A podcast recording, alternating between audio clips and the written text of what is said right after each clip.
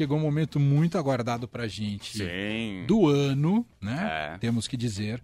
ah, que vamos a partir de agora conhecer um pouco mais do, ran- do ranking paladar, os melhores ovos de Páscoa. O ranking foi publicado neste fim de semana no estadão.com.br e também no jornal impresso. Aliás, está facinho para consulta, é só acessar lá o Estadão. E tá maravilhoso. Tá maravilhoso, e você pode ver todas as marcas, é, enfim, como foi concebido o ranking e tudo mais. E a gente tem um braço desse ranking aqui na Rádio Dourado, pra Sim. gente repercutir um pouco mais ele, também falar dos protagonistas que fazem parte desse ranking. Quem sempre, ah, enfim, tá com a gente para essa jornada é Renata Mesquita, que é repórter do Paladar, tá aqui ao vivo. Oi, Rê, tudo bem? Oi, Manuel. Oi, Lê. tudo Oi, Rê. bom? Tudo certo. bom. Você não veio ao estúdio porque você não tinha chocolate para nos presentear, era isso. De forma alguma, não falem assim. Eu estou me acostumando ainda com a vida fora home office. Eu tenho muito chocolate para levar para vocês amanhã. Ó, Eu prometo, amanhã eu estarei aí. Então tá bom. Bom, Rê, você- antes da gente você apresentar a nossa convidada para a gente bater um papo com ela, queria que você desse uma geral na, é, sobre o ranking paladar deste ano. O que, que você destacaria, como ficou, o trabalho que deu, a retomada do presencial, enfim, linhas gerais, você falasse do ranking. Puxa, a primeira coisa que a gente tem que falar é que é o 17 ano de mega degustação de ovos de Páscoa do Paladar. Ineter... É, assim, estamos direto há 17 anos fazendo esse ranking. É, com muito orgulho. Todo ano eu vou fazer o texto, eu falo, gente, eu tô contando certo? São 17 anos mesmo? E a gente tá aqui há 17 anos fazendo. Tivemos dois anos de pandemia, é, digo assim, dois anos com o ranking sendo feitos em meio à pandemia. Então, 2020 e 2021 a gente fez à distância essa degustação, que chega ao ranking, né? Então, a gente mandou chocolate para casa dos, dos jurados para eles degustarem darem as notas, a avaliação para chegar no ranking. E esse ano estava tudo mais calmo, tivemos é, todos os jurados estavam vacinados com pelo menos três doses, fizemos teste na porta do, da degustação, todo mundo estava livre de Covid, então a gente pôde retomar um pouco a nossa clássica degustação e foi uma delícia. E é isso, a gente não foi como antes, que eram 60 ovos, a gente fez 30, mas já dá para tirar um pouco do que tem no mercado, como evoluíram as marcas, quem que está aí fazendo um bom trabalho, que é a nossa função aqui, fazer um grande é, serviço para o leitor, né? Já que ele vai Perfeito. gastar um dinheirinho, porque não tá barato comprar ovo de chocolate, mas ele quer investir em alguma coisa, ele vai lá e vai assertivo, ele consegue entender o que ele quer. Se ele quer uma coisa mais adocicada, se ele quer ou ele gosta de ovo crocante. Aí esse ano a gente lançou a tendência que foi ah, os ovos com frutas, que misturavam chocolate e fruta de alguma forma, seja na casca, seja no recheio, seja misturado ao chocolate, que foi inclusive o que a Dengo, a marca que a Luciana, nossa convidada, a Luciana Lovo, cho- chocolatier da Dengo, ganhou o primeiro lugar, por isso que a gente convidou ela aqui para bater um papo com a gente. Oi, Luciana, seja muito bem-vinda aqui à Rádio Dourado. Muito bom ter você aqui com a gente numa semana que imagino que é uma loucura aí na Dengo, né? Com certeza, um prazer estar aqui com vocês, falar desse assunto tão gostoso que é chocolate, né? Eu tenho acompanhado, bom, o paladar, bom, eu trabalho com chocolate há 22 anos, então eu acompanhei desde sempre o paladar e participei muitas vezes, ganhei muitas vezes, eh, enfim, tive várias experiências aí. Cada vez mais a gente vê que é um, um veículo assim o mais respeitado para chocolate, para esse tipo de avaliação. Então, primeiramente, muito obrigada pelo convite e estou super feliz com esse prêmio aí de primeiro lugar da Dengo na categoria de frutas. Que legal. Não só E- na categoria, mas na tendência, né, Rê? E isso, não, total, porque a Dengo, onde a gente, assim, não puxando um saco zero, assim mesmo, aonde a gente coloca ela, ela ganha. E esse ano a gente jogou ela nessa categoria que era muito diferente e era muito bacana de vê-lo, assim, as pessoas, o ovo que ganhou, para quem não viu ainda, deve ver, foi o ovo tamarindo da Dengo. E quem estava provando ficava tentando adivinhar aquela loucura, falava assim, não, eu, não- eu sei o que é, mas eu não consigo adivinhar. Não, eu não consigo. Mas é muito maravilhoso. Tem uma acidez que contrapõe com chocolate. Enfim, eu queria até saber de você como que veio essa ideia, da onde que veio essa ideia de fazer esse ovo. Ah, então. Na verdade, bom, esse ovo é, é um ganache, então, para explicar aqui, ele é uh, um ovo casca recheada, então a casquinha é fininha e tem uma ganache no meio que ela é uma combinação do tamarindo com uma baunilha brasileira. Então, a Dengo uh, sempre usa ingredientes brasileiros, a maioria das vezes diretamente do produtor, então a baunilha foi diretamente de um produtor na Bahia e o tamarindo diretamente de um produtor aqui no interior de São Paulo, a, o tamarindo. E então a gente uh, experimenta muitos, a gente recebe ao longo do, do ano muitos ingredientes diferentes. A Dengo uh, trabalha muito com frutas, né? Em todos, todas as versões frutas e castanhas brasileiras, né?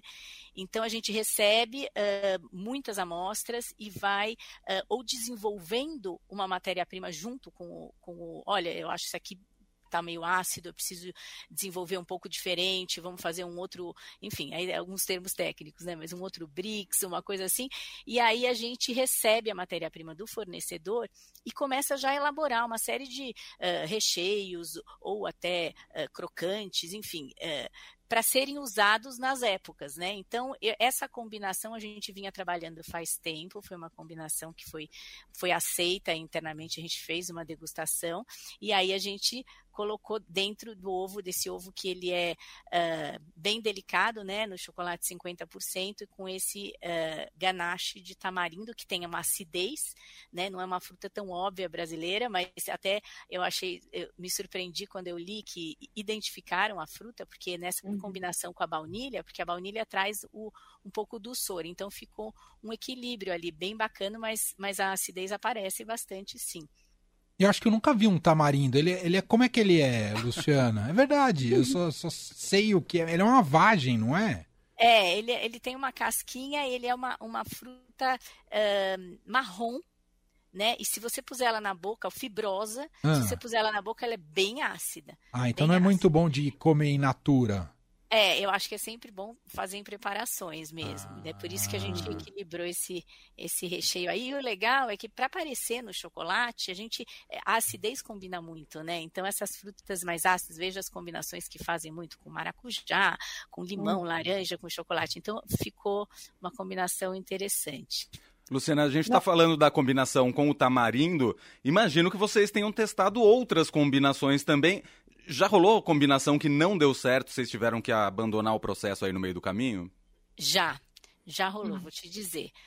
Por exemplo, né, eu estava falando da acidez. É, o açaí é um que eu sou louca para emplacar um produto com açaí. Na dengue tentei de várias maneiras, mas o chocolate tem uma personalidade mais forte, acaba sobressaindo ao açaí. Daí eu falei, vou fazer alguma coisa que você não percebe o que tem dentro, né? Você não percebe o, o recheio, o sabor do açaí. Então ainda não consegui emplacar nada com açaí, mas é uma coisa que eu venho tentando.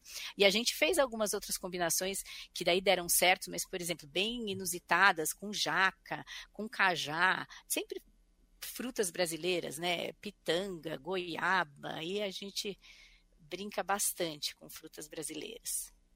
Muito legal, isso é muito bacana. E foi isso mesmo. Eu estava lá na degustação e teve uma das juradas que pegou e falou, depois de horas tentando descobrir, ela falou tamarindo. ela mesma falou assim: não, não pode ser, não pode ser tamarindo. Não é, não é. Ela mesma desistiu da ideia dela. E eu falei, ai meu Deus, que aflição, quero falar para ela que é, mas não vou, posso, posso falar. Enfim, foi muito legal. E essa combinação é muito legal, isso, na degustação, porque é, é, é isso que ela falou, assim, é, não é só porque é chocolate, alguma coisa que vai dar certo, tem que ter essa construção. E um outro ponto da Dengo que ganha, assim, desde eu dei uma olhada aqui, assim, 2017, ele foi lançado em 2016, a marca, se não me engano, a Lu já me corrige daqui a 2017 pouco. 2017 é a primeira loja. Bom, então, então desde o primeiro ano estão ganhando. E tem toda uma característica também que eu acho importante de que a gente identifica e, e, e preza na negociação, assim, a delicadeza. Tem chocolate, tem o recheio, mas é tudo muito delicado e bem trabalhado, uma coisa difícil. E daí eu emendo na pergunta que eu queria, é, uma curiosidade até minha, qual é o trabalho de uma chocolatier, Lucas? Boa. Qual que é o, qual que é o, que, que é isso? Quando a gente fala, ah, ela é a chocolatier, o que, que ela faz? Então, o trabalho principal é o desenvolvimento dos produtos, né? Então, de todas as receitas. Então, eu tenho um laboratório onde eu faço todos os experimentos. Como eu falei, eu recebo muita amostra e eu vou atrás. Eu acho que assim, o garimpar o ingrediente direto com o produtor e pedir, olha, eu preciso desidratar tal fruta da seguinte maneira, sem colocar açúcar, que a gente também é uma marca que se preocupa muito com colocar menos açúcar possível, mas para ser gostoso, né? Então, é, esse trabalho de é, ir atrás de ingrediente, entender uh, uh, a cadeia, formular os produtos, teste atrás de teste, sempre tendo. E tem muitos testes que não dão certo mesmo, né? Como a gente falou, teve uma vez que eu tentei com abacate, tudo com chocolate com abacate, não rolou, gente, não rolou. Tô para tentar mais ainda, tem coisa que eu não desisto fácil. E antes de você ser chocolatier, você era chocólatra? Podia ser considerado uma pessoa chocólatra? Olha, eu sempre, assim, desde oito anos eu trabalho, oito anos de idade eu trabalho, não, né? Eu, eu gosto da confeitaria e da chocolateria. Então, assim, eu brincava na cozinha da casa dos meus pais e tal. Então, assim, de doce e de eh, chocolate, já provei de tudo, assim. Eu eu gostava bastante, porque era muito com esse interesse meio investigativo. O que, que tem por trás dessa receita, né? Então, e, e, também gosto de comer, mas não sou. Hoje, assim, eu como muito mais profissionalmente o chocolate do que.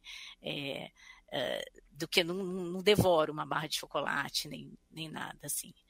Ô, ô Luciane, me fala uma coisa. Qual, qual, é o papel que tem a concorrência no seu trabalho? Você também fica de olho no que a concorrência está fazendo? Te, te ajuda a inspirar ou não, ou nem dá tempo?